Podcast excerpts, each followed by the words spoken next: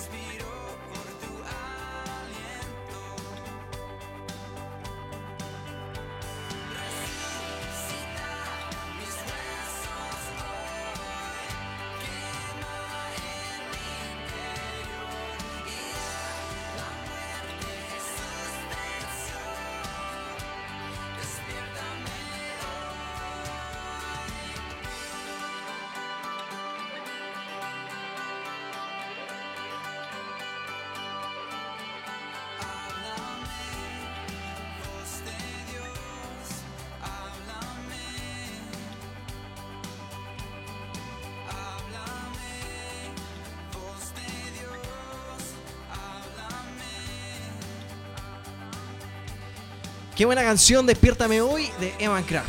Es necesario que el Señor nos despierte en este tiempo, por eso un nuevo programa para ustedes. Los días lunes con Somos Luz y Sal.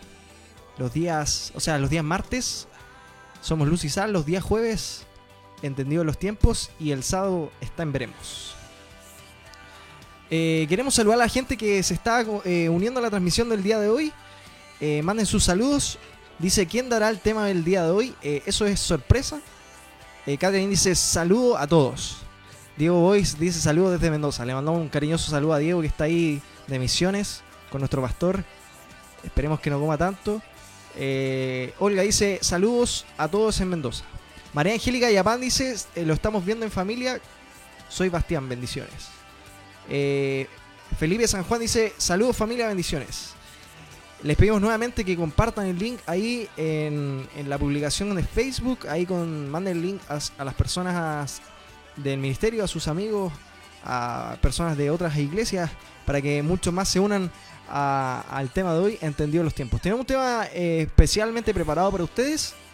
Un tema bueno, confrontacional, que también nos va a dar sabiduría eh, algunos se están preguntando qué significa la temática de Entendido en los tiempos. Significa que, vamos a ver eh, series de diferentes temas bíblicos profundos, pero también entendibles para todos aquellos que nos están escuchando, para ser entendido en estos tiempos.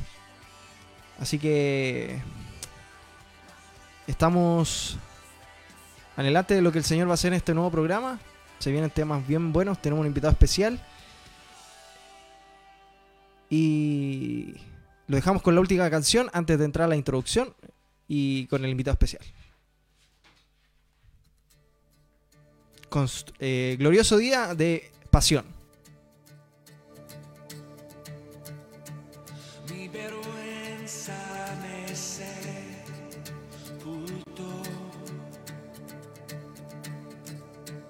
Yo buscaba un salvador. Mas tu perdón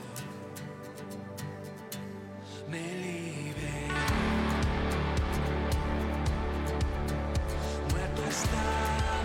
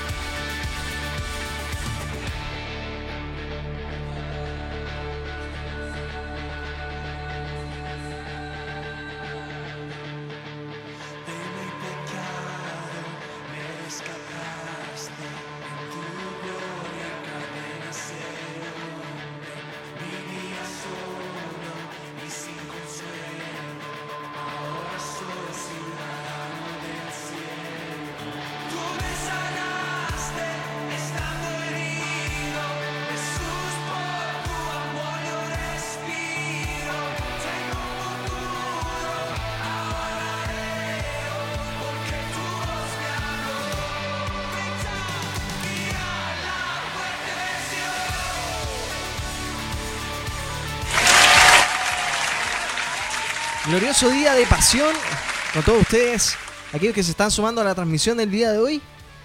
Tenemos un invitado especial, por favor, eh, leemos algunos de los comentarios que nos mandan. Eh, aquí dice, Betty Jiménez dice, hola Samuel, ¿estás solo hoy? Sí, lamentablemente estoy solo. Eh, Diego Boys está... Está en Mendoza, me dejó solo, me dejó botado, me dejó tirado, pero no importa. Hola chicos, Débora Cifuente dice, hola chicos, por fin saludos. Karina Vendaño dice, saludos desde Maipú, orar por la comuna ya que hoy no pude llegar a la reunión VIP por disturbios. Se agradece. Eh, Seguimos leyendo algunos comentarios. Dice Olga, saludos y bendiciones a Maipú. Karina Micieli dice, buenas tardes, bendiciones. Tatiana Méndez dice, Distrito Paine presente, saludos para todos. Les pedimos por favor que que se vayan agregando.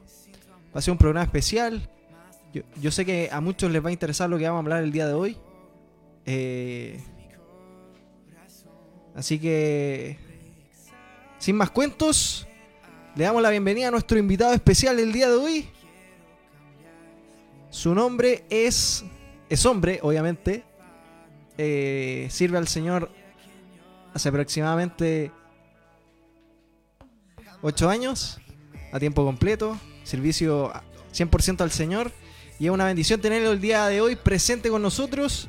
Le damos la bienvenida a Alejandro Gandolfi. ¡Correcto!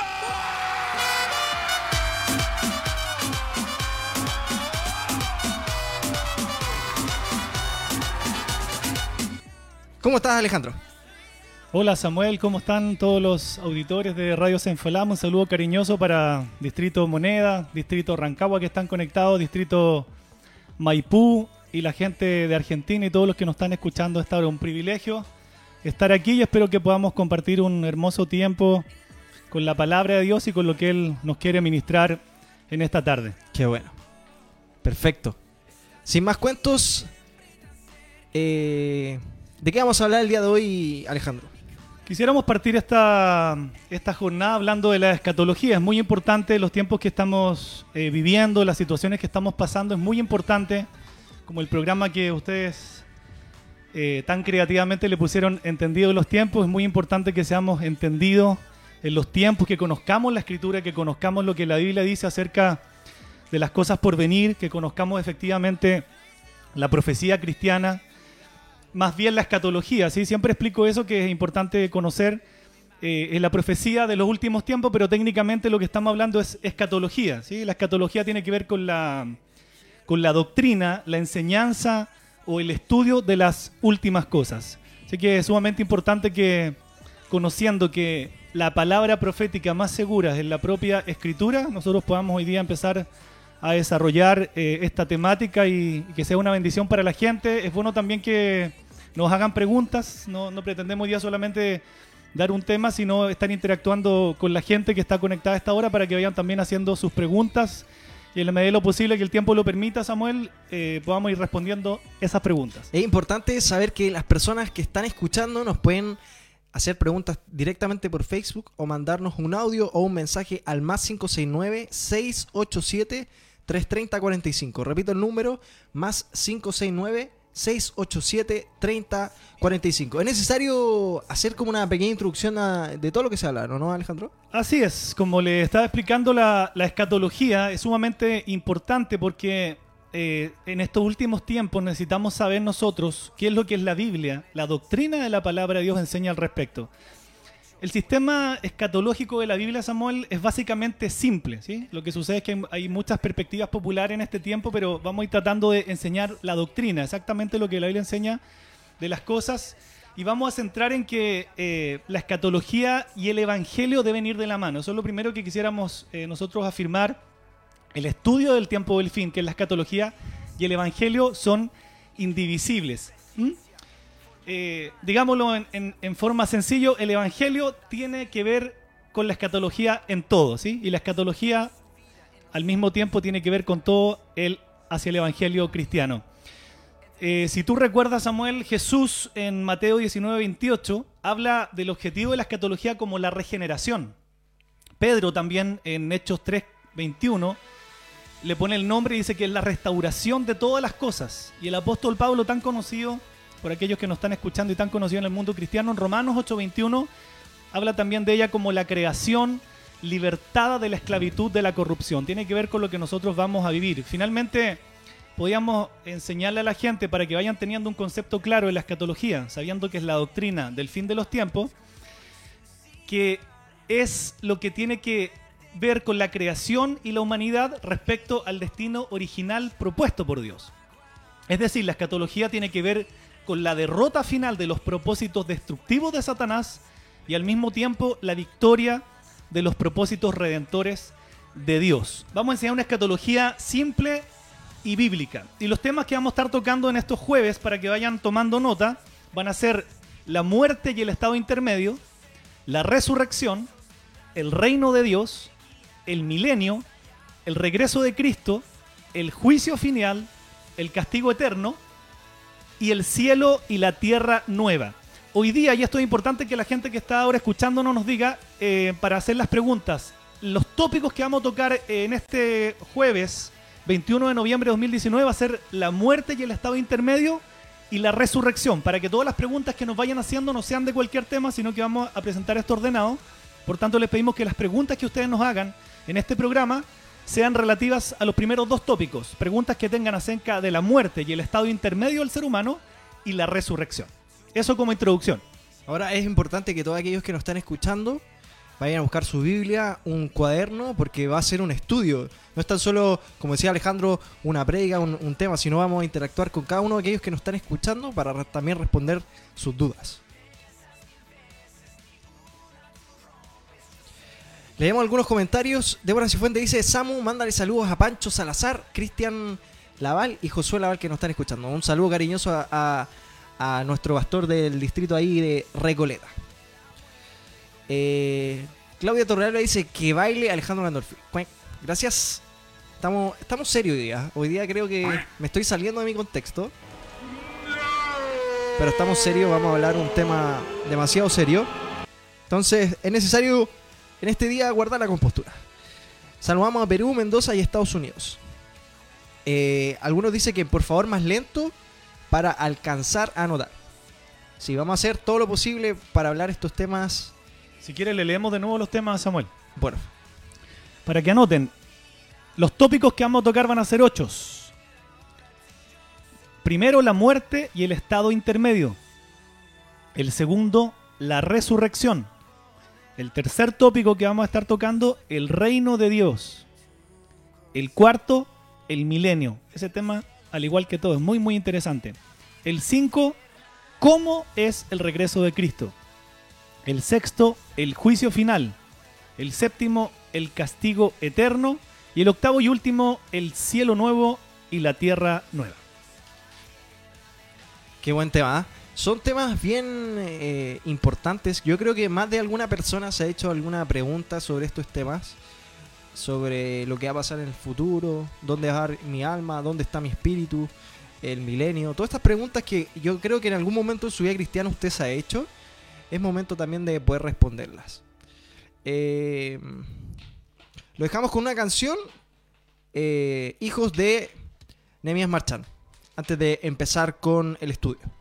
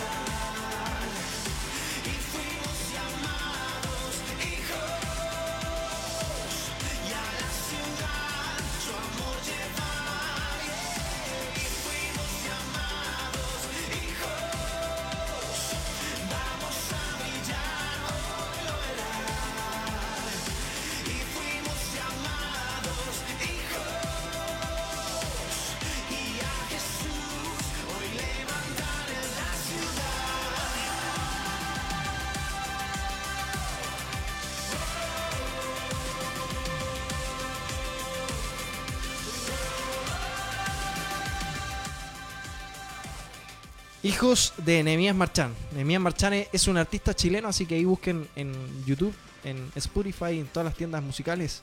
Su música es bien buena. Alejandro, ¿de qué vamos a hablar hoy día? Hoy día estamos hablando de la serie Escatología, pero principalmente, como bien dijiste, a- vamos a hablar de la muerte y de la resurrección. ¿Con qué vamos a partir? Bueno, sin duda, Samuel, es importante cuando uno comienza a hablar de la escatología. Uno de los aspectos que realmente la gente tiene mayor inquietud, por decirlo así, y es un temido suceso para muchos seres humanos, es la muerte, ¿no? La muerte probablemente sea el mayor problema que enfrenta el ser humano, y, una, y una certeza, una de las grandes certezas de nuestra existencia es saber que un día vamos a morir. Y en esto, cristianos y ateos estamos de acuerdo. Todo ser humano va a morir. Está establecido, ¿cierto?, que el hombre muera una sola vez y luego el juicio, dice la palabra de Dios. Es importante comprender, vamos a hacer un pequeño, una pequeña introducción. Recordemos lo que dice mm, Romanos capítulo 5, del 12 al 14. ¿Trajiste tu Biblia, Samuel? Sí, sí, sí. Aquí en internet, dale, dale. Romanos 5, del 12 al 14, dice, por tanto, el apóstol Pablo dice acerca de Adán y Cristo, por tanto, como el pecado entró en el mundo por un hombre y por el pecado la muerte, así la muerte pasó a todos los hombres, por cuanto todos pecaron. Pues antes de la ley había pecado en el mundo, pero donde no hay ley no se inculpa de pecado. No obstante, reinó la muerte desde Adán hasta Moisés, aun en los que no pecaron a la manera de la transgresión de Adán, el cual es figura del que había de venir. O sea, que nos damos cuenta con este pasaje que efectivamente eh, todos sabemos que el hombre, ¿cierto?, pecó en Génesis capítulo 3 y a raíz de eso, ¿cierto?, viene el- la muerte. Ese es el orden. ¿Qué primero viene? ¿La muerte o el pecado? Primero el pecado, el hombre al pecar, entonces después luego como consecuencia viene la muerte, una muerte física y espiritual. En este pasaje romano nos damos cuenta que había pecado antes que la ley fuera dada por medio de Moisés. ¿Y esto en qué nosotros podemos evidenciarlo? Por el hecho de que efectivamente la muerte, lo que vamos a, a comenzar a hablar ahora, ocurría antes que la ley fuese dada. Hemos explicado siempre que es muy importante entender el propósito de la ley, ¿cierto? No sé si alguna vez tú has escuchado, Samuel, cuál es el propósito de por qué Dios dio la ley. Hay dos cosas trascendentales como propósito por qué Dios dio la ley a Moisés y a su pueblo. Primero, para que el pueblo entendiera la gravedad del pecado, ¿sí? Lo que está diciendo acá también este pasaje. O sea, el apóstol Pablo también lo reafirma en otro pasaje. Si no hubiese sido por la, por la ley, no hubiese conocido el pecado. Entonces la ley tiene dos propósitos. Primero, hacer entender a la gente acerca del pecado, la gravedad del pecado. Y segundo, el propósito segundo de la ley era apuntar a Cristo, nuestro precioso y bendito Salvador. El mundo secular, Samuel, piensa que la muerte es parte del orden natural. Pero nosotros los cristianos tenemos que entender que la muerte es parte del orden caído. No era el estado original del ser humano, sino que la muerte vino como el juicio de Dios por el pecado. Si nosotros repasamos lo que pasó en Génesis 2, del 16 al 17, para introducir, dice la palabra de Dios, y mandó Jehová Dios al hombre diciendo, de todo árbol del huerto podrás comer, mas del árbol de la ciencia del bien y del mal no comerás, porque el día que de él comieres, ciertamente morirás. La muerte que Dios advirtió en este pasaje no era solamente espiritual, lo que reiteramos, sino también física. ¿sí? Es bueno entender, Samuel, que Adán y Eva no murieron físicamente el día que pecaron, ¿cierto? Eso lo tenemos claro por la escritura. Ellos no murieron físicamente el día que pecaron. Dios, por supuesto, les dio gracia para vivir por un tiempo antes de recibir el castigo. Sin embargo, sin falta, perecieron y murieron. Ahora, e- esa muerte tuvo que ver con que el hombre poco a poco, eh, su edad eh, en la tierra fue, fuera, fuera disminuyendo. Hay evidencias que dicen eso, ¿sí? que la, a raíz del pecado la edad fue disminuyendo, ¿no? Y también es un punto importante que lo vamos a ir tocando en esta sección, ¿no? Ahora, ¿sabes que es importante que también hay una esperanza en la muerte? ¿sí? Esto es muy bonito cuando uno eh, escucha las palabras del apóstol Pablo en el libro de Filipenses, porque para el que no tiene a Cristo, para el mundo secular, la muerte es algo trágico, ¿no? Pero cuando nosotros hemos conocido al Señor y sabemos que nuestro Señor efectivamente nos da una vida eterna, sabemos que la muerte es parte del orden caído, que vamos a pasar por eso. pero hay una esperanza en la muerte y con esto quisiera tocar el, lo que el apóstol Pablo expresa en Filipenses capítulo 1, versículo 19 al 24. Voy un poquito más rápido porque si en la casa a lo mejor se ponen a buscar los versículos, vamos a ir eh, eh, expandiéndonos mucho en el tiempo y es importante hacer una escatología eh, bien básica y sencilla y muy bíblica, por cierto. El apóstol Pablo dice en Filipenses capítulo 1, versículos 19 al 24, dice, porque sé que por vuestra oración y la suministración del Espíritu de Jesucristo, esto resultará en mi liberación, conforme a mi anhelo y esperanza de que nada seré avergonzado. Antes bien, con toda confianza, como siempre, ahora también será magnificado Cristo en mi cuerpo, o por vida, o por muerte. Porque para mí el vivir es Cristo y el morir es ganancia. Este versículo tan conocido. Y prosigue, más si el vivir en la carne resulta para mí en beneficio de la obra, no sé entonces qué escoger. Porque de ambas cosas estoy puesto en estrecho, teniendo deseo de partir y estar con Cristo, lo cual es muchísimo mejor. Pero quedar en la carne es más necesario por causa de vosotros. Esto es hermoso porque muchos de nosotros quedamos gratamente sorprendidos por la palabra del apóstol Pablo. Aunque nosotros nos gozamos, por supuesto, en la victoria de Cristo sobre la tumba, de todas formas, Samuel, tenemos miedo a la muerte, ¿no? Hay, hay, una, hay cierta humanidad en nosotros que nos lleva a tener un poco de miedo a la muerte. Pero ¿qué es lo importante? Que sabemos nosotros como cristianos que no tenemos garantizada la exención, la exención de una muerte dolorosa. O sea, muchas veces hemos visto cristianos que han muerto efectivamente de una forma difícil, de una forma dolorosa. Y es cierto, no tenemos garantía en la Biblia de que nuestra muerte no va a ser dolorosa. Y eso también es bueno consignarlo. Pero nuestra garantía, y aquí viene lo importante, pese a que nuestra muerte sea en calma, dolorosa, como Dios permita que sea, lo importante es que nuestra garantía es la presencia de Dios con nosotros en medio de este proceso de muerte y también saber, lo más importante, a dónde nosotros vamos después de la muerte. Eh, vivir es bueno, Samuel, ¿cierto o no? Sí, igual entender que el, dolor que tú bien mencionas de, de, la muerte, ese proceso, es temporal. En algún momento acaba. Pero lo que viene después es vivir una eternidad con Cristo. Y ahí dice que hay gozo, gozo permanente, no hay tristeza. Y eso es bien importante también. Por eso es tan, es tan eh, es tan importante lo que el apóstol Pablo dice, porque finalmente es como decir, él estaba contento de las dos cosas, aun cuando sabía que eh, la mejor parte era estar con Cristo. Pero este pasaje también nos enseña que nosotros aprendamos a vivir en esta vida con gozo y saber que lo que nos espera, por supuesto, en la eternidad, en la presencia del Señor, va a ser algo muchísimo más glorioso. Como te digo, Samuel, vivir es bueno, por supuesto. Tenemos que agradecer al Señor por esta vida. Y es verdad, ¿sí? Tenemos que hablar las cosas realmente como son a la luz de la palabra a veces hay mucho dolor en la vida, ¿no? Eh, el apóstol Pablo fue una persona que eh, vivió dolor, vivió situaciones, persecuciones, aflicciones, ¿sí? Y por eso es importante lo que está explicando acá.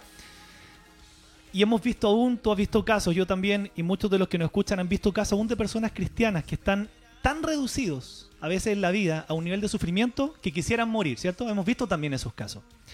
Pero la mayoría de las personas a pesar de los dolores, de los quebrantos, de las desilusiones, queremos vivir, ¿no? Y eso es algo que Dios pone en nuestro corazón. Yo pienso que todos en el corazón entendemos que la vida es un regalo, ¿cierto? La vida es un regalo de Dios.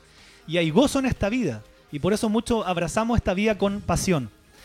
Pero esto es lo importante que dice el apóstol Pablo. Para los cristianos la muerte es todavía algo mucho mejor. Porque vamos inmediatamente a estar con Cristo, a una esperanza verificada, evidencial de la resurrección de Cristo. Entonces es importante en esto porque eh, no es solamente que el apóstol Pablo está diciendo que es importante el día de mañana cuando estemos, ¿cierto?, en la eternidad con Cristo, es bueno, ¿cierto? Y a veces los cristianos podemos vivir sin gozo en esta vida. Y esto es una enseñanza para que cambiemos también esa óptica. Sabemos que nos espera una muerte, sabemos que nos espera, por supuesto, eh, una vida en la presencia del Señor, pero este pasaje nos está llevando a algo muy importante, que es valorar la vida que tenemos en esta tierra y aprender a vivirla también con gozo. ¿sí? El gozo no solamente está en el cielo, el gozo también está aquí. Cuando nosotros vivimos llenos del Espíritu Santo, entonces podemos vivir con mucho gozo. Ahora, eh, bíblicamente, Alejandro, ¿qué significa el gozo? Porque mucha, dice, mucha gente dice, no, yo quiero vivir feliz, yo quiero vivir contento, quiero vivir alegre. Pero el gozo que Dios habla es algo que trasciende en lo natural, algo espiritual. Por supuesto.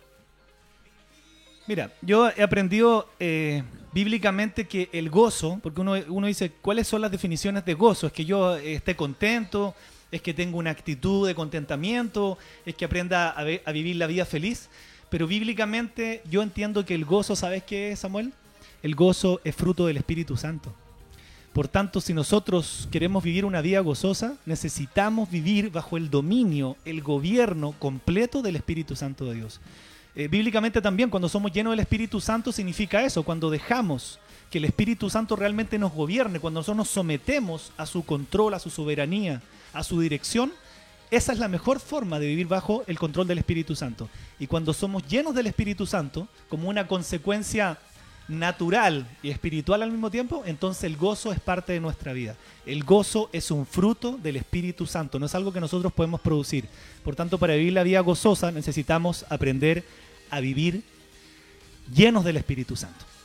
Ahora, Alejandro, es importante eh, hacerle entender a las personas que, eh, que se están a, a lo mejor preguntando qué pasa con las personas que murieron ya en Cristo. ¿A dónde se van?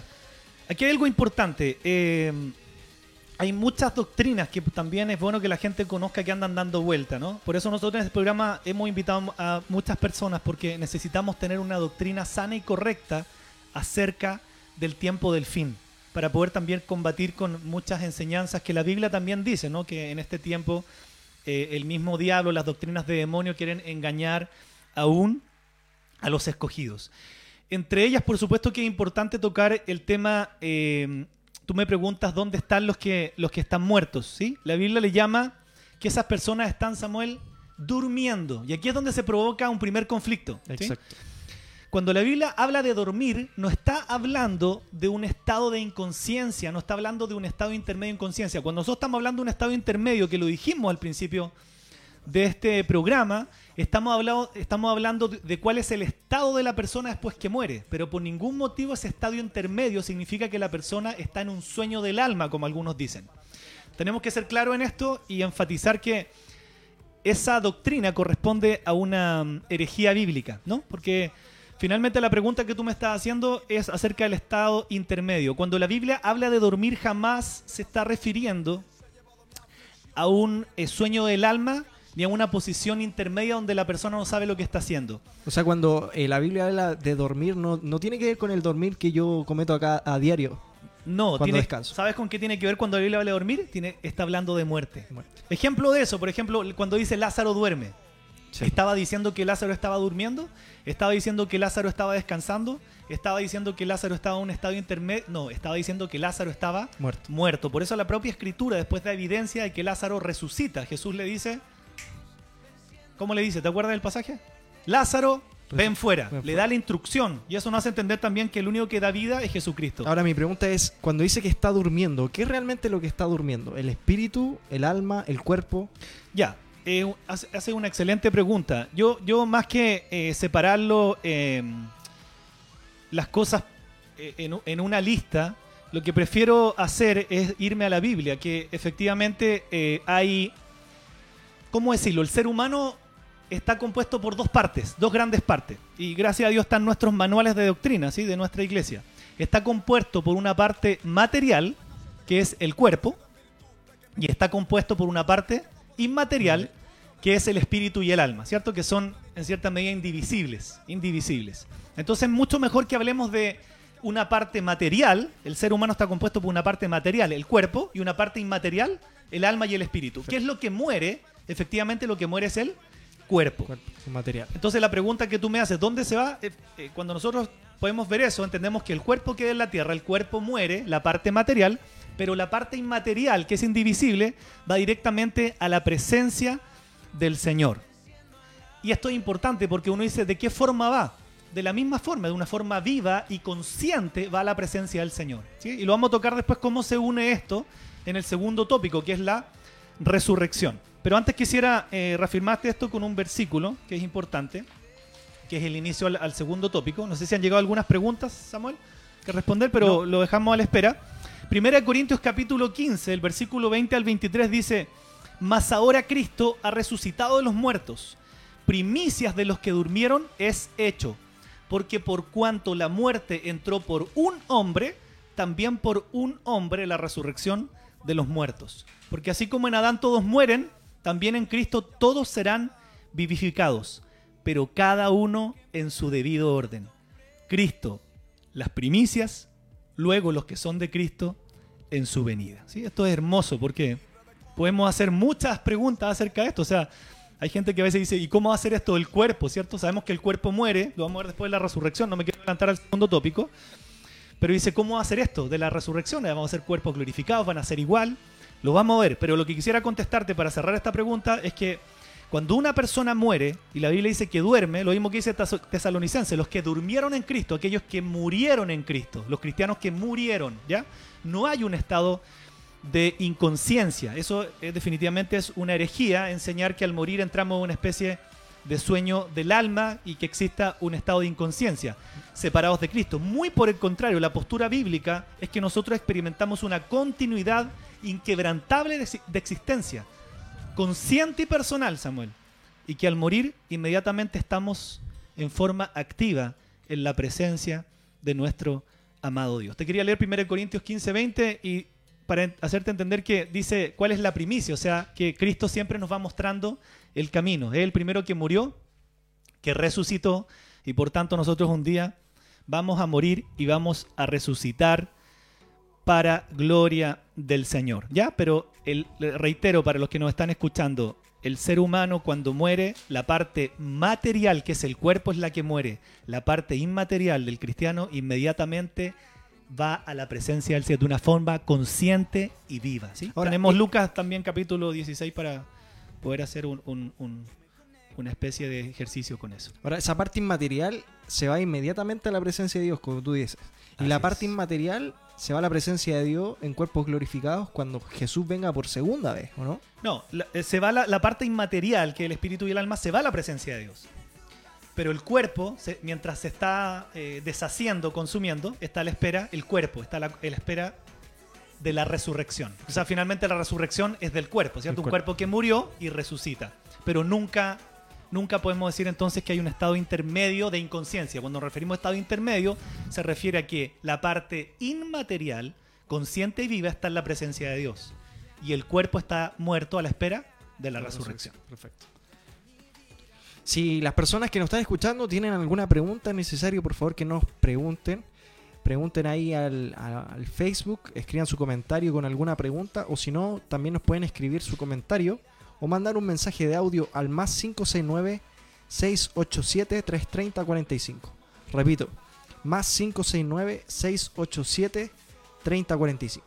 Lo voy a dejar con una canción para seguir con el tema del día de hoy en esta vía de un corazón.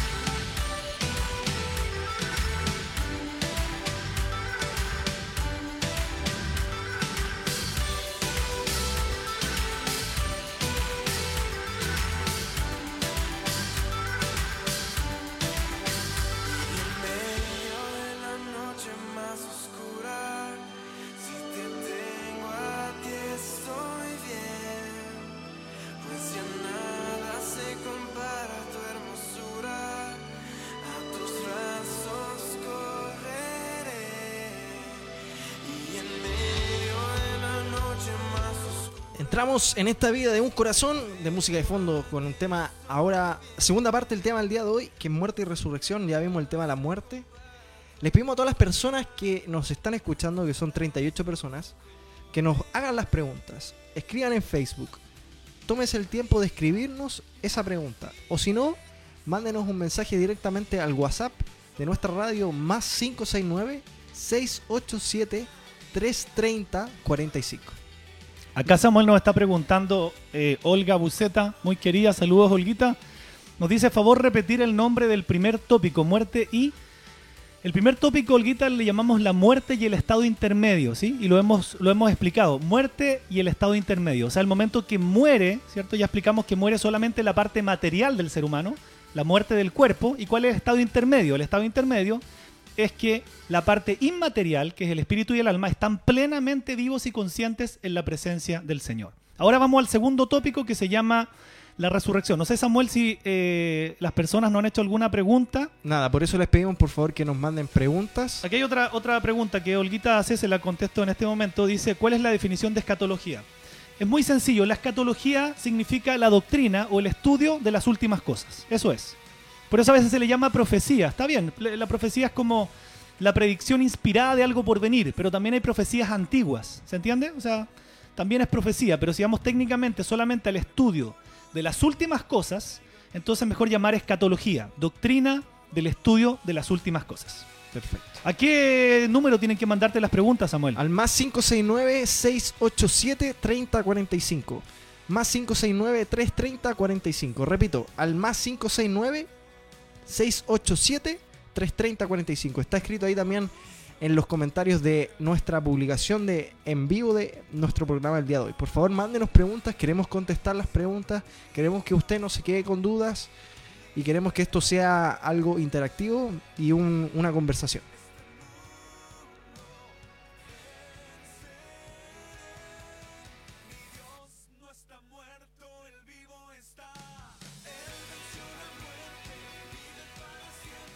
Vamos con el segundo tema del día de hoy, la resurrección, Alejandro. Compártenos.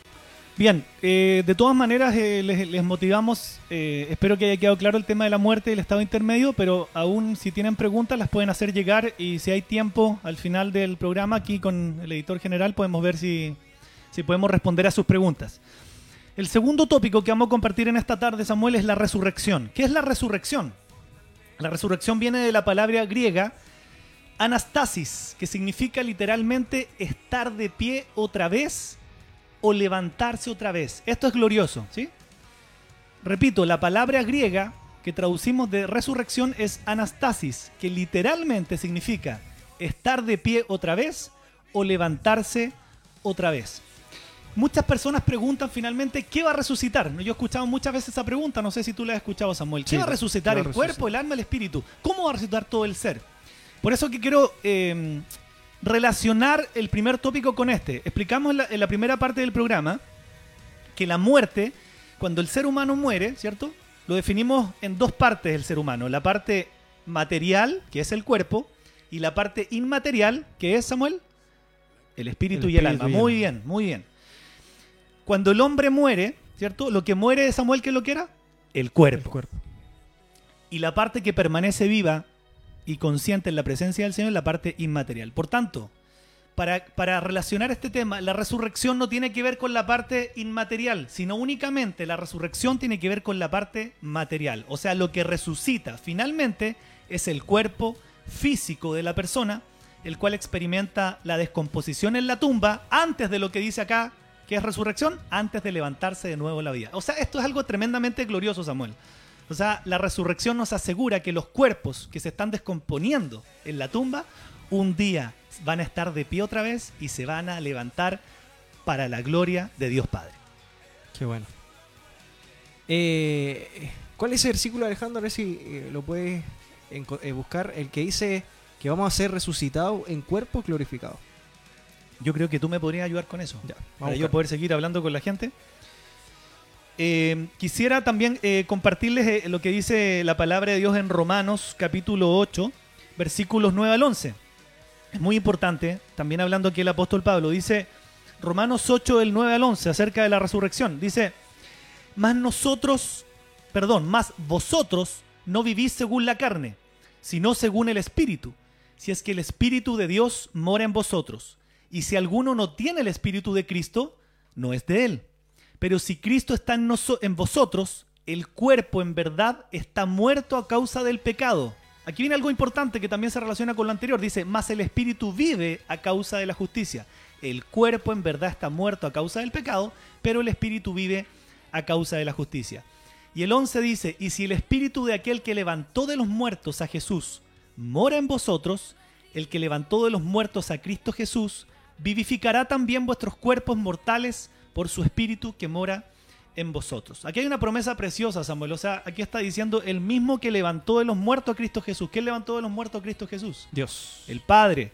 El mismo que levantó, el Padre que levantó al Señor Jesús de los muertos, dice, vivificará también vuestros cuerpos mortales por su Espíritu, por el Espíritu Santo, que mora en vosotros. Este concepto nosotros podemos darnos cuenta que está incluido en el pensamiento del apóstol Pablo, por cierto, inspirado por el Espíritu Santo. Pero aquí el apóstol Pablo añade que el mismo Espíritu que levantó el cuerpo mortal de Jesús de entre los muertos, también levantará nuestro cuerpo mor- mortal de los muertos. Valga la redundancia, ¿no? Esto es muy importante y lo repito por tercera vez porque es algo que nosotros debemos tener como certeza en nuestro corazón. El mismo Dios eterno va a levantar también nuestros cuerpos mortales de los muertos. Si ustedes se dan cuenta, en la palabra de Dios, eh, el apóstol Pablo enseña este principio en varias ocasiones, ¿no? pero particularmente hace un contraste también en la palabra de Dios entre Adán y Cristo. ¿Recuerda ese pasaje, Samuel? Cuando dice que el primer Adán, al entrar la muerte en el mundo, entró esa muerte por el primer Adán, Por el primer ¿cierto? Adán. Pero también la victoria sobre la muerte viene como resultado del ministerio del último Adán, que es Cristo Jesús. Cristo Jesús. Entonces Pablo considera, eh, Samuel, que la resurrección física de Cristo no es un evento aislado, ¿sí? que haya sucedido alguna vez, sino que es el primero de muchos más que vendrán. Y aquí quisiera que si la gente se acordara, eh, ¿qué otros casos de resurrecciones, ¿sí? gente que resucitó en la escritura, tú recuerdas, o la gente que está escuchando nos recuerda? No solamente Cristo, ¿quién más resucitó en la Biblia? Bueno, el famoso, po. Uno de los mejores amigos de Jesús, Lázaro, ¿cierto? Lázaro. Si tú te acuerdas también, no sé, eh, si esperamos un poquito algunos que para que participe la gente, ¿quién más que nos recuerden? Algunos que posteen ahí. ¿Quiénes más resucitaron en la Biblia? ¿sí? Hay varios casos de personas que resucitaron en la Biblia. Te voy a dar uno, por ejemplo. Yo me acuerdo del Antiguo Testamento y lo leí hace poco con mi esposa, en la noche, que está en el primer libro de Reyes. La viuda de Sarepta, No, no lo conocía. ¿no? No. Está en Primero de Reyes en el capítulo 17, si no me equivoco, la viuda de Sarepta.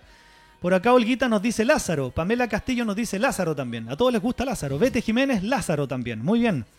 Pero hay otros también en el Antiguo Testamento, además de la viuda de Sarepta. ¿Te acuerdas otro que resucitó? Vámonos al nuevo para que sea más fácil. ¿Quiénes, aparte de Lázaro, quiénes resucitaron en el Nuevo Testamento?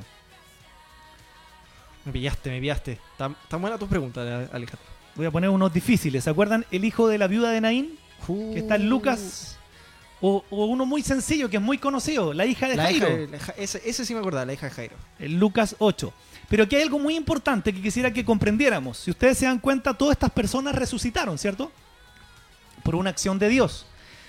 Sin embargo, todas estas personas que resucitaron volvieron a morir después. Nuestro Señor no volvió a morir después. La resurrección de Jesús fue distinta. Fue más que un simple retorno a la vida involucró también una transformación importante de su cuerpo. ¿Te acuerdas cuando Jesús resucita y él no permitió que le tocaran? Esto es importante porque estamos entendiendo que entonces había una, llamémosle una continuidad entre el cuerpo que fue puesto en la tumba y el cuerpo que salió de esa tumba. El mismo cuerpo que fue sepultado, lo que vimos en el primer tópico, el mismo cuerpo que fue sepultado fue el que resucitó. Recordemos que lo que resucita es el cuerpo, la parte material del ser humano, ¿sí? Perdónenme si repito y reitero tanto las cosas, pero es que quiero que, como es doctrina, esto tiene que quedar muy claro. Lo que resucita es solamente la parte material del ser humano que le llamamos el cuerpo.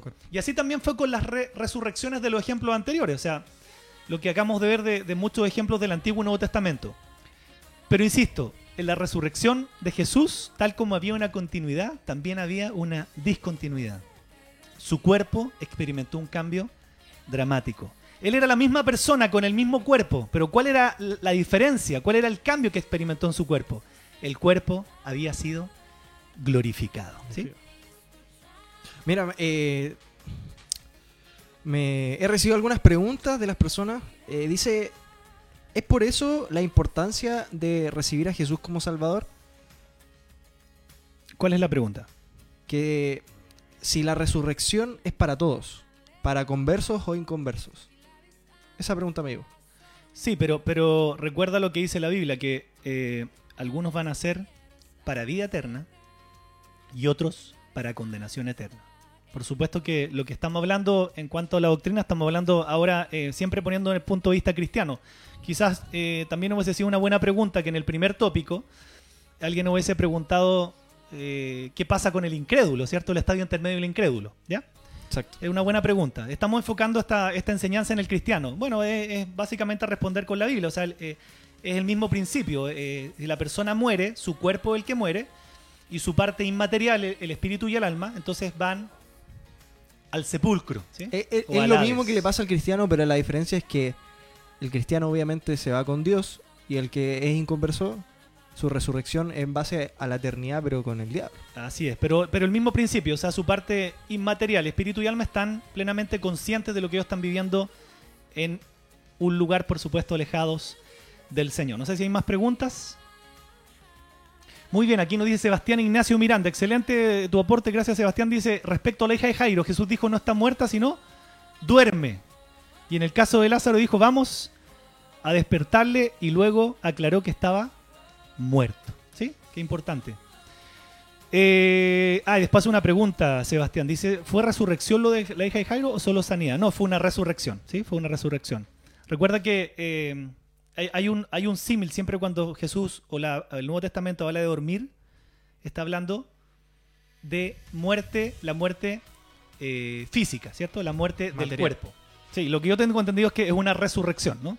Es una resurrección. Doctrinalmente, la hija de Jairo fue resucitada por nuestro Señor. Ahora hay un pasaje muy, eh, muy...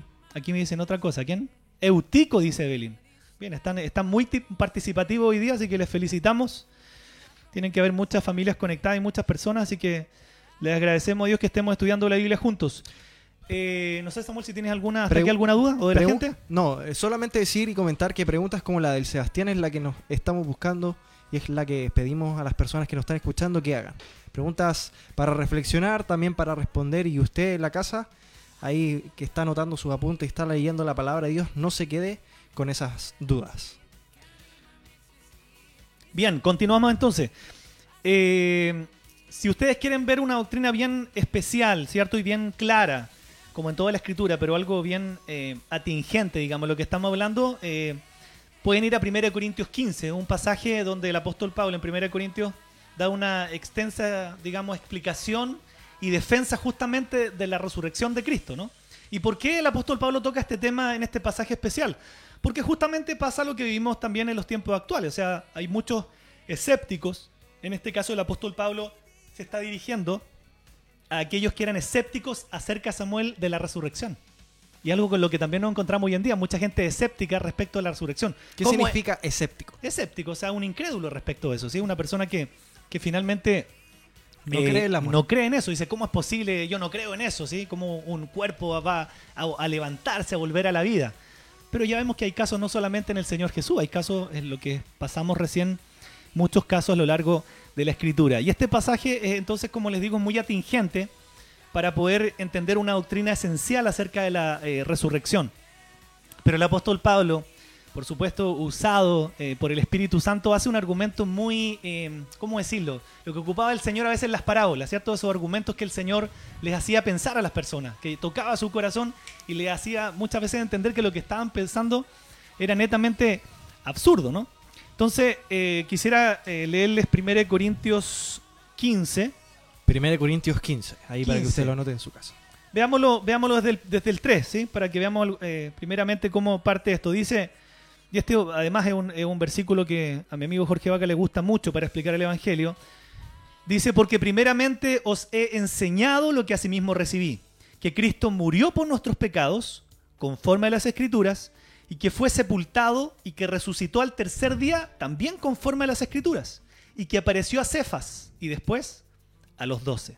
Después apareció a más de 500 hermanos a la vez, de los cuales muchos viven aún y otros ya duermen, están muertos. Después apareció a Jacobo, después a todos los apóstoles. Y al último de todos, como un abortivo, me apareció a mí, dice el apóstol Pablo. Y un poquito más adelante, si ustedes ven el versículo 13, en 1 Corintios 15, empieza él eh, a hacer una, explicación, como les digo, y una defensa de la resurrección. Y, y, lo empieza a plantear, lo empieza a plantear del punto de vista contrario. Entonces el apóstol Pablo en 1 Corintios 15, 13 dice, porque si no hay resurrección de muertos, entonces tampoco Cristo resucitó. Porque estos, estas personas eran muy escépticas. Entonces este, este versículo es muy bonito porque lo que está haciendo es como un negativo universal el apóstol Pablo. No sé si me entiende. O sea, no un afirmativo particular. O sea, Pablo aquí está diciendo que si Cristo no resucitó, entonces todavía estamos muertos, en delitos y pecados. Porque si no hay resurrección de muertos, dice el apóstol Pablo, entonces Cristo tampoco resucitó. Entonces, eh, sin resurrección, finalmente no habría fe cristiana. Y eso es lo que le está planteando el apóstol Pablo aquí a estos escépticos. El concepto eh, de resurrección es algo, Samuel, absolutamente esencial para la totalidad de nuestra fe. Muchos teólogos contemporáneos, no sé si tú sabes, han llegado a la conclusión de que podemos tener un cristianismo vibrante, pero sin los aspectos sobrenaturales que lo asisten, tales como la muerte y la resurrección de Cristo. Aquí tengo dos comentarios súper interesantes. Pasa Juan dice, escéptico, significado escéptico dice que duda o desconfía de la verdad, eficacia o posibilidad de algo, especialmente de las creencias comúnmente admitidas. Y Diego Boy dice, la definición de, revivir es volver a vivir después de la muerte con una segunda muerte posterior. Pero la definición de resucitar es volver a vivir después de la muerte, pero para siempre. Es lo que tú nos comentabas de Jesús. Un saludo a Diego ahí y a, Jorge San Juan, que están de, misiones en Mendoza en este momento, pero nos están escuchando. ¿Qué te parece esto, Samuel? Qué bueno, qué bueno. Qué bendición. Bueno, continuamos. Entonces, es importante porque para continuar con 1 Corintios 15, lo que está haciendo el apóstol Pablo es, es, contrastándole, ¿cierto? Contrastándole con un negativo universal el pensamiento absurdo que ellos tenían para negar o para poner en duda la resurrección de Cristo. Siguiendo con 1 Corintios 15, lo que está diciendo Pablo entonces es que no hay fe cristiana si no hay resurrección. O sea, esto es un pilar, ¿sí? Como se preguntó en algunas pruebas de nuestra división educativa, es uno de los pilares de la fe cristiana, es la resurrección. ¿Por qué? Porque si no hay resurrección, entonces los cristianos seríamos los más dignos de conmiseración entre toda la gente. ¿Por qué? Porque estaríamos poniendo nuestra esperanza en algo absolutamente falso. Si ustedes se dan cuenta, eh, sigamos con los versículos en 1 Corintios 15, el versículo 17, el apóstol Pablo nuevamente le está reafirmando esto. Les dice, y si Cristo no resucitó, entonces vuestra fe es vana. Aún estáis en vuestros pecados. Y en el 19 les dice, si en esta vida solamente esperamos en Cristo, los que les leí entonces dice, somos los más dignos de conmiseración entre todos los hombres. Qué importante esto, ¿no? O sea, eh, lo que está haciendo el apóstol Pablo es hacerles entender que la fe cristiana y la resurrección van absolutamente de la mano. Es decir, Samuel, no puede haber un cristiano que ponga en duda la resurrección, porque entonces su fe se convierte en algo vano. Porque entonces si Cristo no resucitó, no hubo, no hubo muerte de Cristo y resurrección, quiere decir que los, los, pecados no fueron pagados, la ira de Dios no fue satisfecha con la resurrección del Hijo, entonces ese cristiano que pone en duda eso, entonces su fe es vana y por tanto sigue muerto en delitos y pecados y pierde toda esperanza acerca de su destino eterno. Sebastián dice, Ale, ¿existe alguna doctrina en la actualidad que enseñe lo que dice 2 Timoteo 2.18 y que se desvió y que desvió a muchos cristianos en la época de Pablo a no creer en la resurrección? Tendríamos que verlo, no sé si, no sé qué dice 2 Timoteo 2.18, lo buscamos y lo, vemos al final del... Para hacer a, lo mejor una, sección pequeña de preguntas y respuestas, lo vemos Sebastián al final del, programa, ¿no? Entonces es importante eh, comprender lo que eh, dice el apóstol Pablo, ¿no? Y un poquito más abajo, el versículo 22 y 24, reafirmando todo esto, el apóstol Pablo dice, porque así como en Adán todos mueren, también en Cristo todos serán vivificados, pero cada uno en su debido orden. Cristo, las primicias, luego los que son de Cristo en su venida, luego el fin, cuando entregue el reino al Dios y Padre, cuando haya suprimido todo dominio, toda autoridad y toda potencia. ¿sí? Esto es realmente hermoso porque eh, nos hace entender que definitivamente nuestra fe está puesta en la obra de Cristo en la cruz, en su muerte y en su resurrección. O sea, si no hubiese sido, no hubiese habido muerte y resurrección, entonces no hay perdón de pecados y nuestra fe sería vana y estarían todos los seres humanos absolutamente perdidos. No sé si hay más preguntas. Vamos con una canción antes de entrar al conversatorio y a las preguntas de ustedes.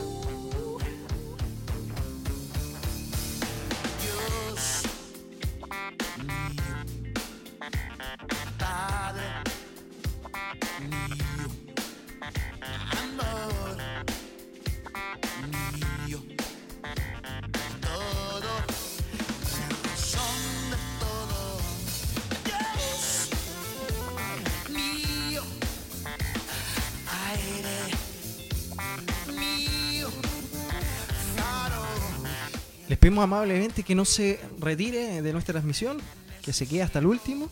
Vamos a contestar eh, preguntas, dudas, sugerencias, todo lo que usted nos quiera decir sobre los temas que hemos hablado hoy día, la muerte y la resurrección. Por favor, escríbanos sus preguntas ahí en Facebook, mándenos sus comentarios o también al más 569 687 330 45. Más 569 687 330 45. Por favor, se los pedimos de todo corazón.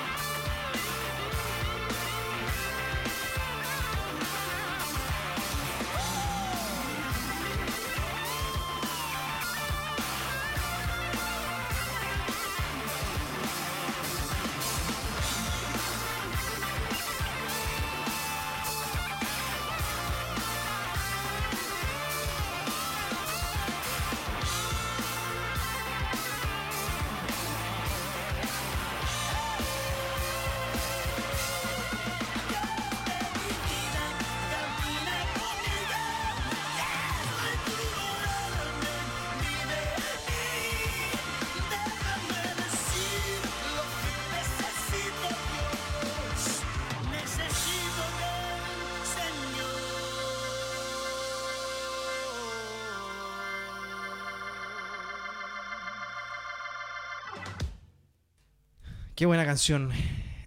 Eh, Dios de mi vida, de Tales Roberto. ¿Tenía algo que comentar, eh, Alejandro, antes de empezar con el conversatorio de las preguntas?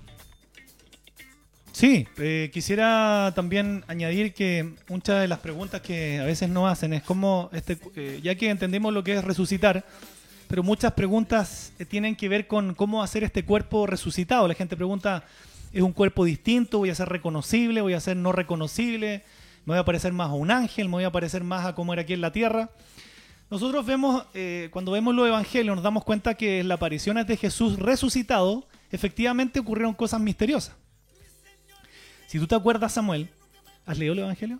Obvio, obvio. Mateo, Marco, Lucas, Juan. Ya, muy bien. Si tú te acuerdas bien, no siempre Jesús fue reconocido inmediatamente cuando él después de resucitar. Un gran ejemplo de esto lo vemos cuando Jesús iba caminando, eh, iba con los camino de Maús, ¿te acuerdas? En Lucas 24, cuando él iba camino de Maús, en un comienzo él no fue reconocido. Otro ejemplo que nosotros podemos darnos cuenta es cuando María Magdalena tampoco reconoció a Jesús hasta que él le habló. Pero, por otro lado, cuando apareció a los discípulos en el aposento alto, todos los reconocieron al instante. Así que podemos asumir que habrá cambios, pero no sabemos la extensión de estos cambios.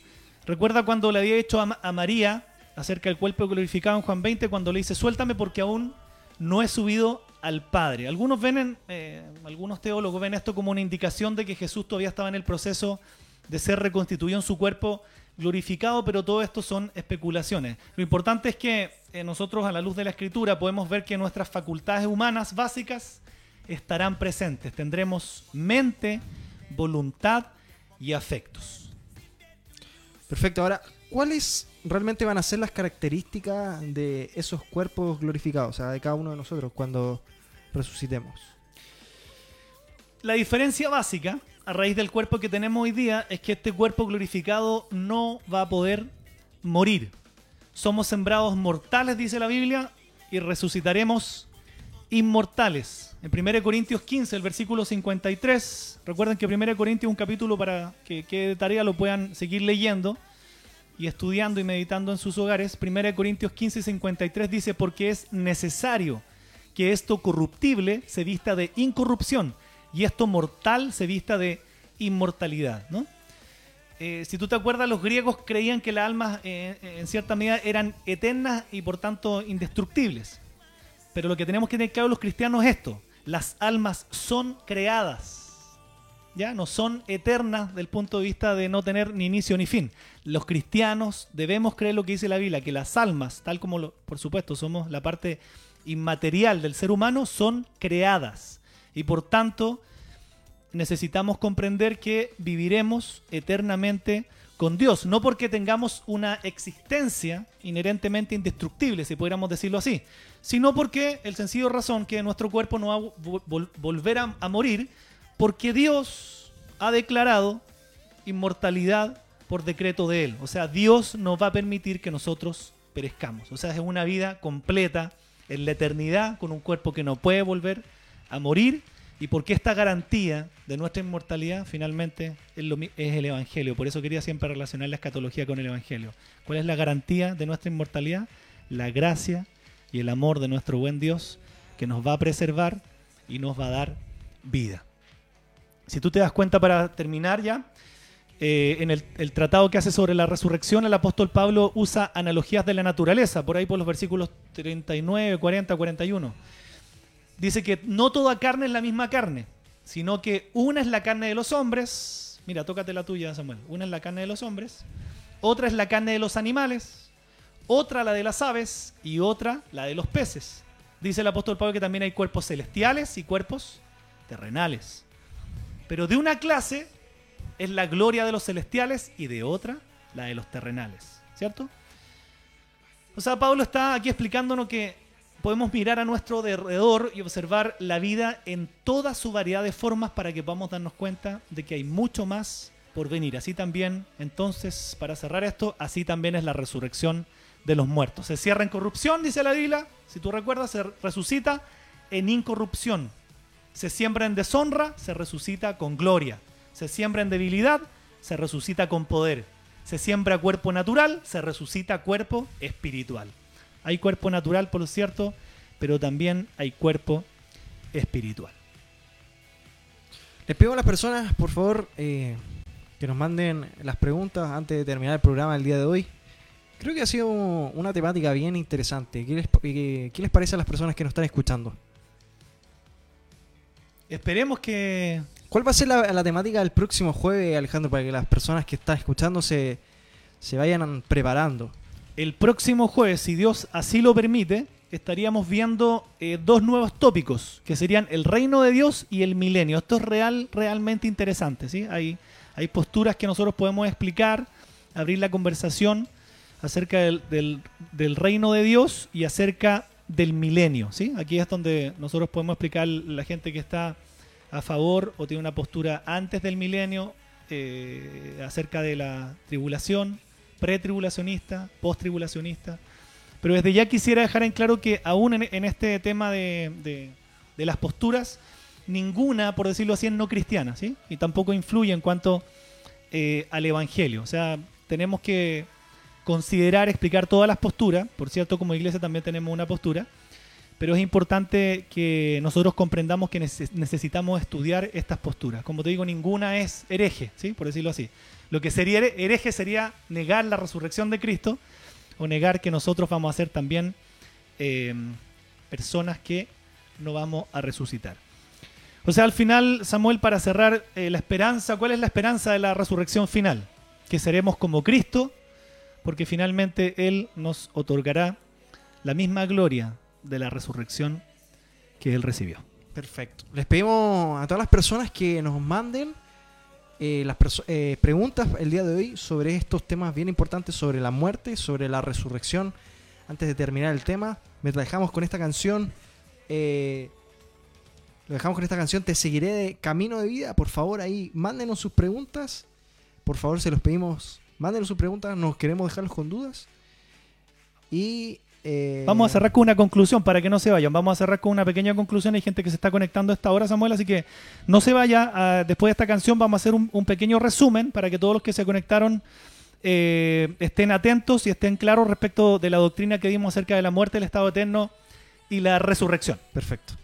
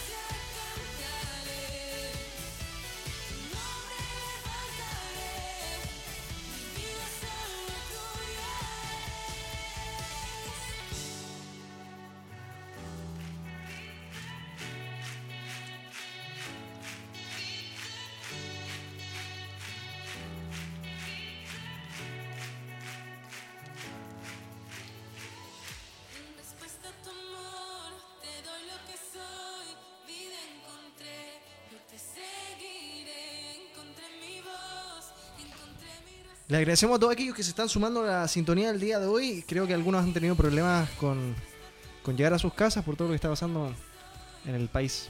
Sí, lamentablemente la situación hoy día también, bueno, como todos los días, pero aumentó un poco la violencia y hemos estado al tanto de algunas noticias bien, bien difíciles, así que bueno, pero nuestro buen Dios es nuestra fortaleza y nuestra posición como cristiano debe ser orar al Señor para que Él ponga su mano de justicia y también derrame su misericordia sobre la nación.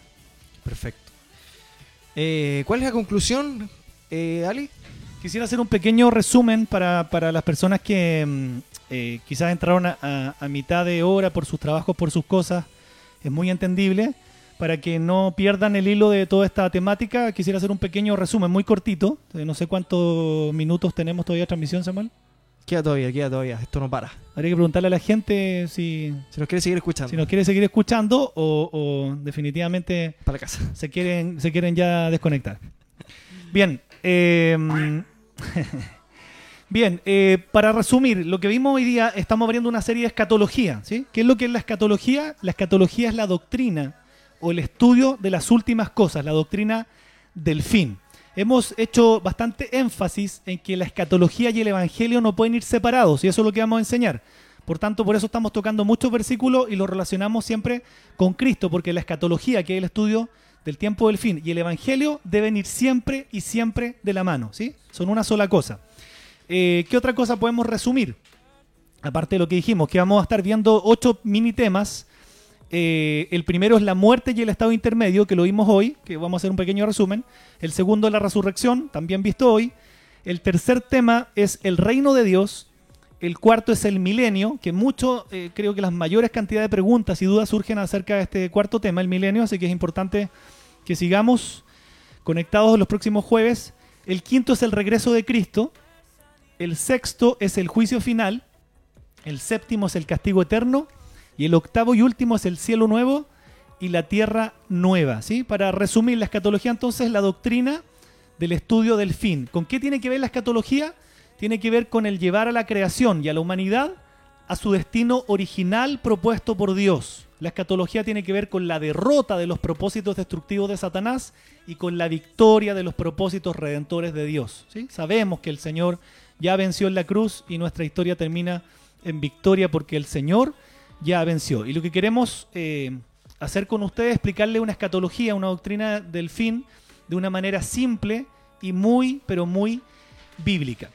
Resumiendo el, el Samuel, el, el tópico 1, que le pusimos así, la muerte y el estado intermedio. Porque es importante eh, conocer porque si algo estamos todos de acuerdo es que el ser humano algún día va a morir, ¿cierto?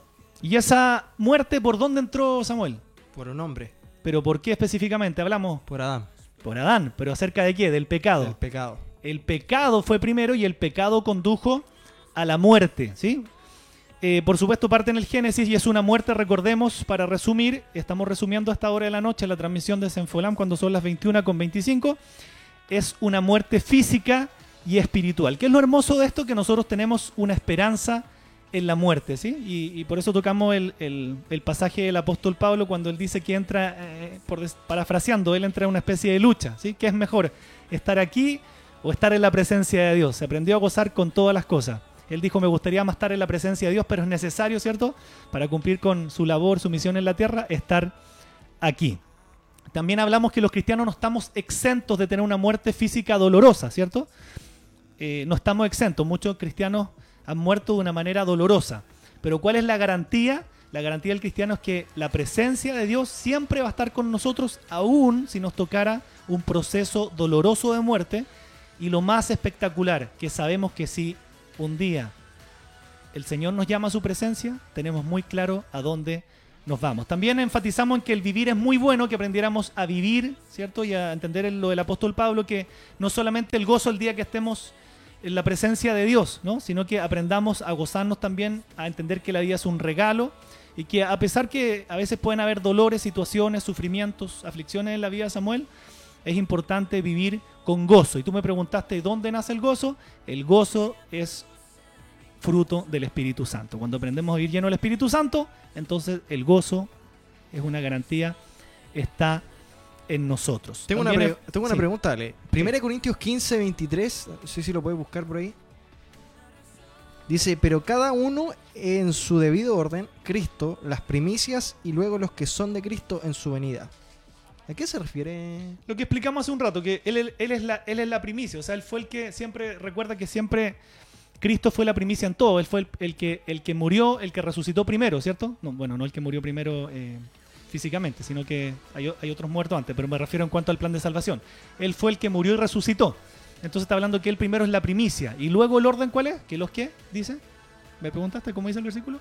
Te lo leo de nuevo. Dice, Samuelio realmente un, un conductor tecnológico, está a tres bandas, ahí está respondiendo los chats, está viendo cómo va la transmisión, con las manos en la mesa, está leyendo eh, la Biblia y al mismo tiempo me hace una pregunta. Yo no sé cómo lo hace. pero cada uno en su debido orden, Cristo, las primicias y luego los que son de Cristo en su venida. Por eso, primero entonces eh, dice en, en orden, primero Cristo que fue las primicias de la resurrección y después Los que son de Cristo. los que son de Cristo en su venida. Perfecto. O sea, ¿sí? Pero la resurrección final se entiende eso. ¿Ya?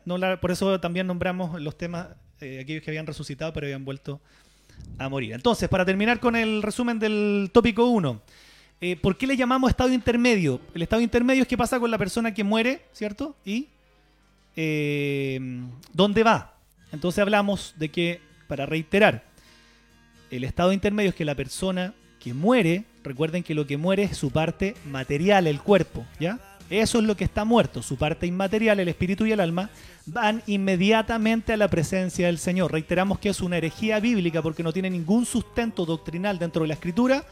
Aquellas personas que dicen que al morir entramos en una especie de sueño del alma, existiendo en un estado de, digamos así, inconsciencia personal, separados de Cristo. Eso es una herejía. Lo bíblico es que el estado intermedio de la persona es, o la postura bíblica respecto del estado intermedio de la persona, es que nosotros experimentamos una continuidad inquebrantable de existencia, consciente, Samuel y personal, esto es muy importante, consciente y personal, la persona sabe que está en la presencia de Dios y que al morir inmediatamente estamos de, fo- de forma activa en la presencia de Dios. Bien, y vamos al pequeño resumen del tópico 2, la resurrección, que es la resurrección. eh, dijimos hace un rato que correspondía al griego anastasis. Mira, impresionante Samuel, a esta hora, a esta hora, 21, 21 a 30 horas, se está subiendo nuevas personas a la transmisión.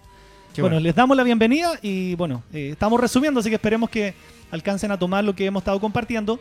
Entonces recordemos que la resurrección eh, significa estar de pie otra vez o levantarse otra vez. Entonces, ¿te acuerdas que resucitaba?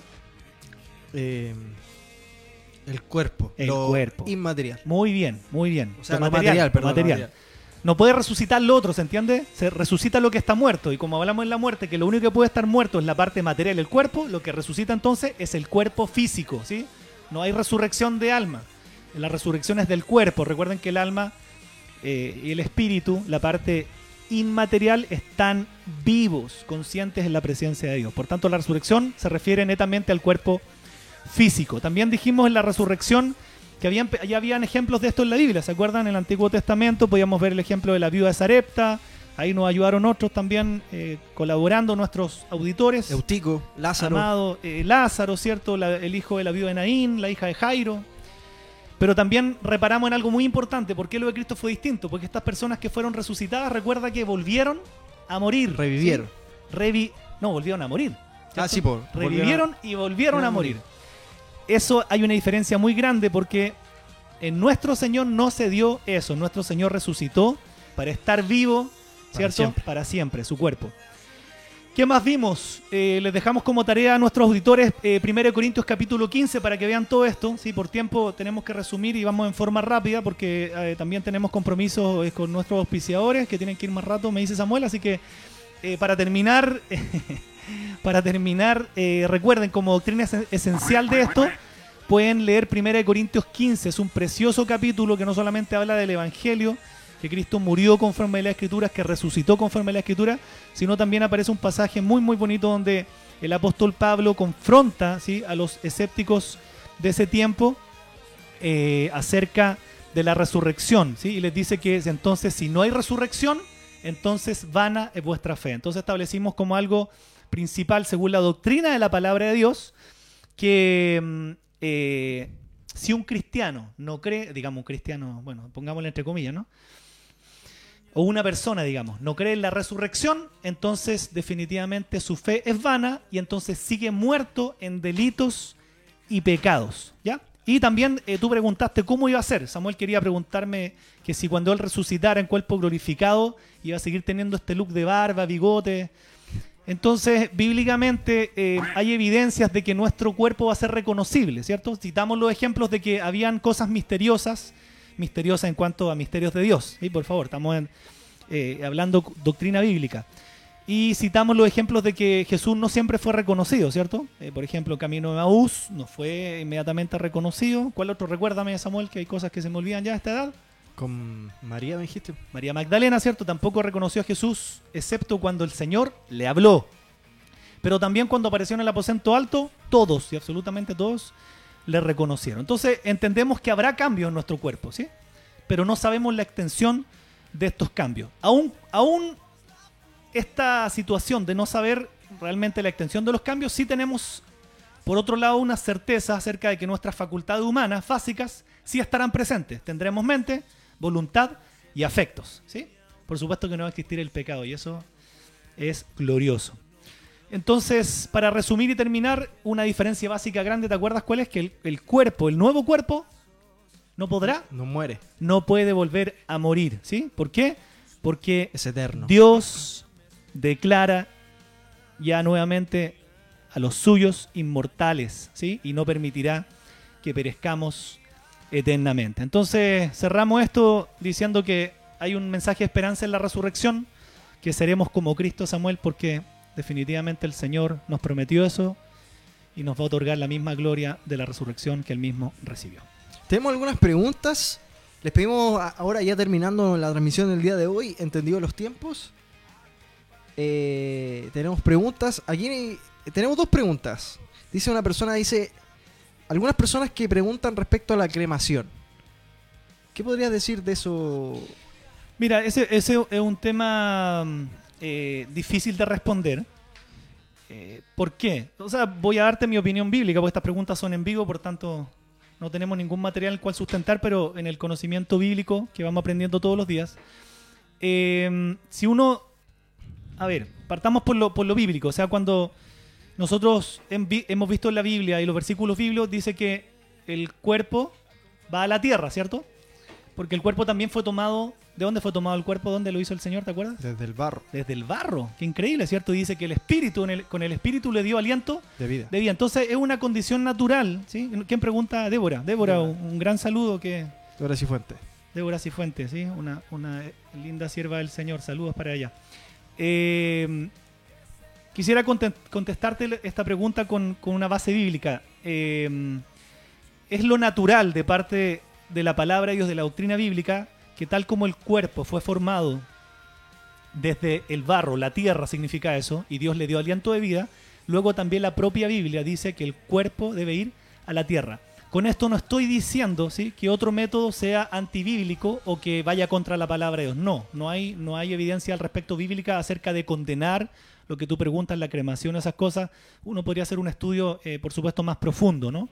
Pero no me atrevería yo a condenar eso inmediatamente sin tener las bases eh, totalmente claras. Sí hablamos de la parte eh, conocida, o sea, que el cuerpo debe ir a la tierra, pero un buen tema quizás para tomarlo, Samuel, y investigarlo en estas semanas, para poder darle también una, una respuesta un poquito más profunda. Tenemos otra pregunta que dice Samuel, ¿y si, y si resucitamos como éramos, recordaremos a nuestra familia terrenal y viviremos con ellos nuevamente? Es una Eh. pregunta que hasta yo me he hecho. Esa pregunta la tenemos que responder en otro tópico. No podemos responderlo hoy día. ¿Sabes por qué? ¿Por qué? Porque esa pregunta está en uno de los tópicos que leímos. Tenemos la respuesta hoy día, pero lo vamos a dejar con la intriga por dos motivos. Primero, porque responde a uno de los tópicos que viene un poco más adelante, ¿sí? Y segundo, porque así los dejamos motivados para los próximos ¿Y juegos. cuál sería ese tópico, vale? ¿Cuál crees tú? Esa respuesta la vamos a tocar en el tópico que tiene que ver con el reino de Dios, ¿sí? Con el reino de Dios. No solamente acá, sino cómo, cómo hacer nuestra vida en el cielo. También, también es, una, es una respuesta que podemos dar ahí, aunque también te quiero, te quiero plantear algo, Samuel, que podríamos extenderle un poquito más esa respuesta, ¿Cuál? la que están haciendo, y respondérsela en el octavo tópico. En Entonces así dejamos a la gente enganchada hasta el último tema y se la respondemos dentro del contexto del cielo nuevo y la tierra nueva. No sé qué te parece. Y con respecto al purgatorio, No, el purgatorio ahí sí me atrevo a decir derechamente que es una herejía bíblica. Ni una parte de la escritura está esa doctrina por lo que explicamos nosotros eh, al principio. ¿Se acuerdan en el primer tópico de la muerte? Dijimos que había después de la muerte un estado intermedio, pero ese estadio intermedio tiene que ver con que la parte material, que es el cuerpo, está muerto, ¿cierto? En la tierra. Y la parte inmaterial, que es el alma y el espíritu, están conscientes, plenamente conscientes y vivos en la presencia de Dios. No hay un estado intermedio como el purgatorio. El estado intermedio se refiere a que eh, es como decir la espera la espera. hasta la resurrección. Resurrección. ¿Me entiendes? Hasta la resurrección del cuerpo que se conforme en un cuerpo glorificado. Por tanto, es una herejía en todas sus formas. Ahora, el cielo, es, esto es una pregunta que tengo. El, tanto el cielo como el infierno, creo que una vez estudié eso, todavía no están habilitados. Los definitivos. Los definitivos. pero no quiero adelantarme porque eso es materia de las próximas. Los definitivos, eh, por decirlo así, están prestos a su inauguración, aun cuando hoy día, y esto también es bueno entenderlo, que hay gente que a veces dicen como no están inaugurados el lago de fuego, entonces la persona está en un estado del sueño. No, la respuesta es la misma. La persona hoy día está en la presencia de Dios, en alma y espíritu, ¿cierto? Y el cuerpo está muerto. Y la persona que muere sin Cristo exactamente igual está en un estado consciente, su alma y espíritu, la parte inmaterial, en el sepulcro o el Hades. Perfecto. Qué buen, eh, buenos tópicos hemos hablado hoy día. La muerte y la resurrección. Eh, entonces, ¿puedes volver a repetir qué tópicos vamos a tocar el próximo jueves, Alejandro? Próxima semana nos tocan, eh, vamos a tocar dos tópicos que son el reino de Dios. ¿Qué es el reino de Dios? ¿no? Algo tan importante que Jesús predicaba apenas comenzó su ministerio en la tierra, ¿te acuerdas? Y, el, y Juan el Bautista decía lo mismo. También. Arrepentíos Porque el porque reino de el Dios reino de los cielos se ha acercado. se ha acercado.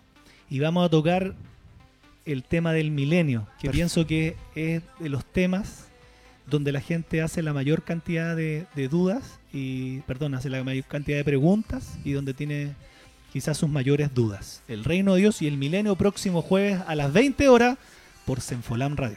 Le damos gracias a todos. Estamos finalizando nuestro programa el día de hoy. Son las 29, o sea, las 21 con 41 minutos. Le damos muchas gracias a todos aquellos que se han conectado hasta el día de hoy, o sea, hasta la, hasta este minuto. Le damos muchas gracias por sus saludos, por sus preguntas, por, eh, por escucharnos, porque en verdad ha sido un programa especial, un programa nuevo, y esperamos que hayamos sido de edificación para nuestras vidas. Me despido yo, se despide Alejandro y hacemos una oración antes de despedirnos. Padre, queremos darte muchas gracias por este tiempo. Bendito Dios, queremos agradecerte por estar hoy día reunidos, conectados como es tu voluntad. Gracias por cada vida que podemos hoy día, Señor, bendecir, que podemos hoy día, Señor, declarar tu mano poderosa, tu cuidado, tu protección. Amado Dios, queremos glorificarte por lo que podemos aprender de tu palabra. Señor, que tú nos des la sabiduría para como este programa Señor, fue nombrado para ser entendido en los tiempos. Estamos viendo los tiempos finales. Y es necesario también, Señor, estudiar la escatología, porque la escatología y el Evangelio van de la mano. Señor, queremos pedir hoy día que tú nos reveles tu verdad, que nos hagas meditar. Gracias por todos los que están escuchando, por todos los que, Señor, a esta hora el mensaje, Señor, tuyo, de tu palabra preciosa, está llegando a muchos hogares, a muchas familias, Señor.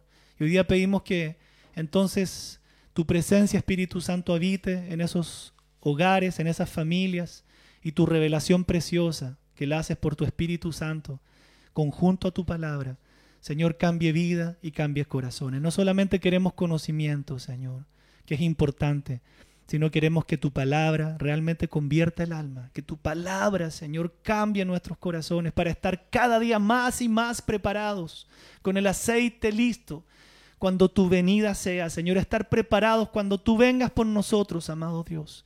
Hoy día queremos glorificarte, exaltarte y bendecirte, Señor, en este día. Alabar tu nombre, Señor. Gracias, Padre.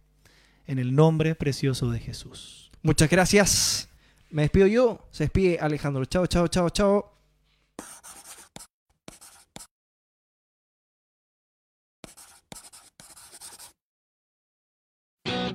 Pasan los días y busco las formas de llegar a ti. No quiero pedirte, no quiero exigirte, solo estar aquí. Y quiero decirte que aunque a veces fallo y vuelvo a fallar, yo quiero amarte, yo quiero adorarte por la eternidad. Y en mis temores dejar de caer para rendirme a tus pies.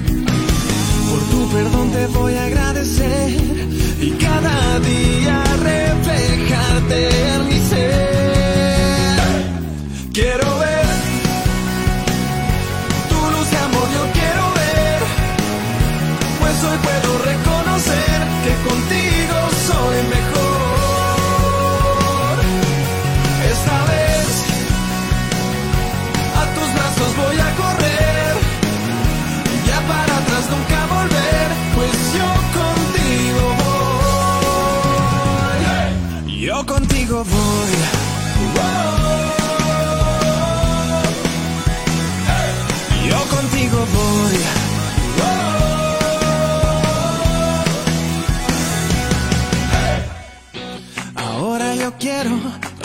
Por siempre, por siempre mi amor.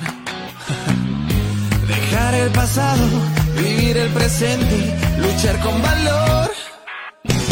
Y en mis temores dejar de caer